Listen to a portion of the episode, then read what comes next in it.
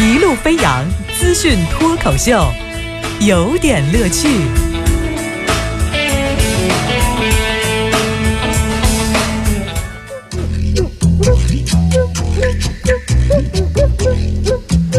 有点有评，加叙加意，中心思想，有点乐趣。又来到了我们的资讯脱口秀时间。今天主题啊叫做乱真。这我们经常听一词叫有假以假乱真，就说这东西要逼真到什么程度哈？逼真到你都以为它是真的了。哎，我看过这一个说法哈，这两天的股票这个事儿也是让大家牵肠挂肚。就是有人感慨啊，诸如王乐之类的号称减肥流啊，这个要改变人生形象的人呢，都在感慨说：“你说这减下去的肉它都反弹了，这怎么股票还没有反弹呢？”昨天回家的时候，把门口的健身会所、减肥会所的牌子砸了，因为上面写了四个字：“绝不反弹。”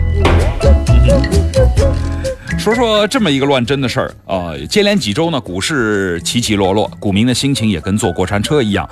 在网络上有不少的跟股市有关的 A P P 的软件也是挺红火的，有一些模拟炒股的软件很受欢迎。有的使用者说：“你看你这个呢，可以模拟炒股积累经验。”也有人说：“哎，这个不靠谱，你别看你在上头能玩，你真到股市那就跟岸岸上学游泳是一回事儿。”这个市民孔先生呢，非常的郁闷，就想不通的是，我已经是一个老手了呀，我怎么会沉船呢？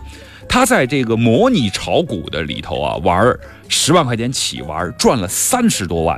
后来鼓足勇气说：“我既然作为一个这么有经验的老鸟，那我就下去玩玩吧。”结果他下去以后呢，完了，真的入市了哈，这个三天就亏掉了四万块钱，啊，亏的是。当时就红了眼了。就年初聚会的时候，但是孔先生是不玩股票的。听朋友介绍说玩股票怎么怎么赚钱，说觉得那你们能这，你们这个学习成绩还不如我呀，我你们还抄我的作业的啊，我当然是应该更有这个能力呀。于是呢就加入了，手机里头下载了一个软件，注册了模拟的资本之后呢。哎，这个三月份的八块多，六月份直奔三十，模拟的账户的本金啪翻四十万啊！然后呢，盈利三十万。其实家里回去吹牛然后，老婆说：“那你这不是挣的钱？你有本事把钱挣了呀？”这还真不吃鸡啊！古先生，古先生就下水了。下水之后呢，他老觉得自己已经是个老司机了，自信心爆满。结果一下市，市值啪嗒一个翻身以后，立刻就跌得头破血流了。他自己说：“我模拟成绩这么好，我怎么这个考试成绩这么差呢？”这个你看，有些同事他模拟成绩不如我呀，他为什么就入市以后他还赚钱呢？这个为什么模拟不能照进现实呢？他觉得非常的疑惑，准备呢要状告这个软件公司。呃，心理咨询师是这样说的：虽然在模拟炒股软件中，由于并非投入实际的金钱，参与者情绪更理性啊，但是，一旦进入市场，压力和社会各种环境的暗示，容易导致心态变化。这个模拟和现实是有差距的。相信玩过模拟足球的人也不少，你有本事在门前打个倒钩啊，看看。是啊，牛市的时候，我觉得核心问题是这样，就是孔先生是在牛市的时候玩的模拟软件，是同步的，对吧？然后到熊市的时候，他来玩真的了。我玩模拟人生还是高富帅呢，能说明什么问题？但是我想说的是，说明什么问题呢？就连这样的认知的水平的师傅，他也进入市了。你知道股票为啥顶不住了吧？没法说。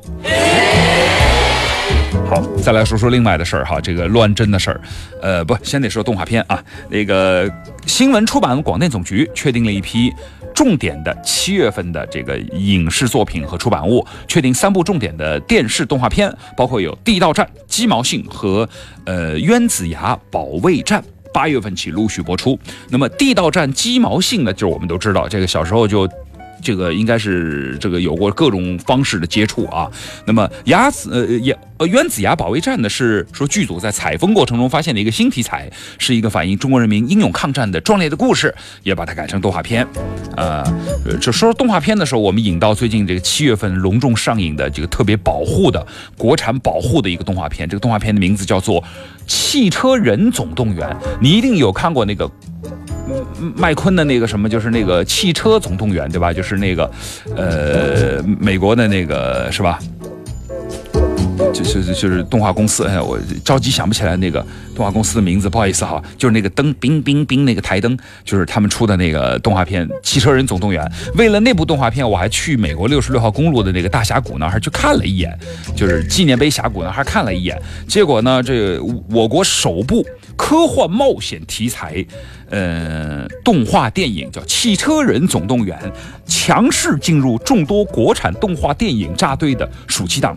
您看看他们是怎么自自我宣传的？说凭借独特题材，拥有非凡正能量，《汽车人总动员》以黑马姿势势不可挡。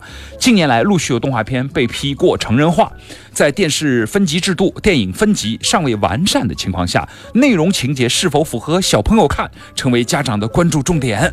而《汽车人总动员》情节。简单，人车形象呆萌，非常具有正能量，在趣味十足的剧情中，教会小朋友很多正能量的道理，符合小朋友口味，力求打造最绿色、最亲子、最具正能量的观影体验。你在这个月提绿色，你就死定了，你这 成为暑期家庭观影首选。说这个七月四号打造。呃，三无电影，无色情，无暴力，无公害，让孩子们度过一个健康绿色的暑假，开启智能赛车新时代。我在他的预告片里头宣传看到他自称是《速度与激情八》的动画片版。我们来吐槽一下这部电影吧。啊，这个看了一些预告片，嗯，也看了一些片段啊，网络片段，又看了影评。呃，当时看了海报的时候，我还以为《汽车总动员》这个要要皮克斯，皮克斯想起来了，以为这个皮克斯的动画片要这个重映呢，后来发现完全就是一个山寨。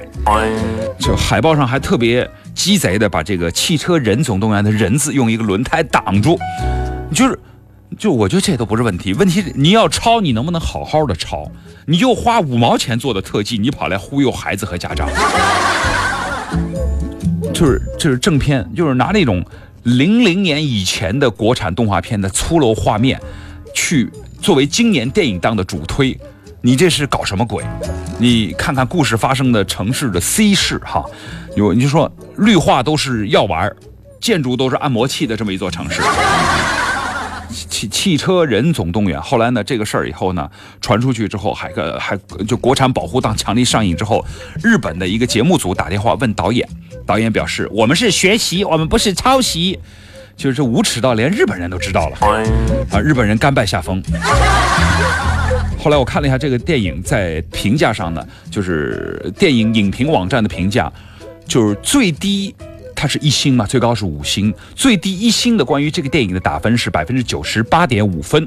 呃，有一个评价好于百分之多少的动画片，数据是百分之零。”我觉得这个网站是挺公平的啊，挺说真话的。结果那个导演叫卓卓导啊，卓导自己还跑出来说了，说我接受电视采访了，就是日本那个采访呢。我再三强调，我不是抄的，怎么报道出来又说我抄呢？别人怎么说是他的自由，我做好我自己就行了，就很心灵鸡汤啊。他说，借用冯导的一句话，你没买票去看就没有资格乱评论啊，喝了尿才能说尿骚是吧？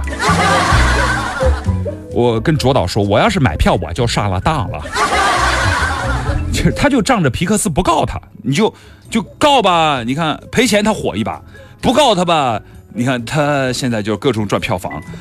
就是真想不通这个导演，你还没有大批的五毛粉丝，你就敢干抄袭这个事儿，你真的是不知好歹啊！你你这个东西拿出来骗国家的各种补贴，你拍拍良心，你骗人小孩和家长，你有良心吗？对吧？之前。我真的是在这个，我要隆重的向之前吐槽过的所有什么灰太狼啊、巴拉巴拉小魔仙呀、什么什么类似的，什么就是藏藏藏獒啊，什么类似就不记得了哈。那些低质量的国产动画片向你们道歉。你们虽然烂，但是你们烂的还是有尊严的。呃，是向你们道歉。我过去不应该这么批评你们。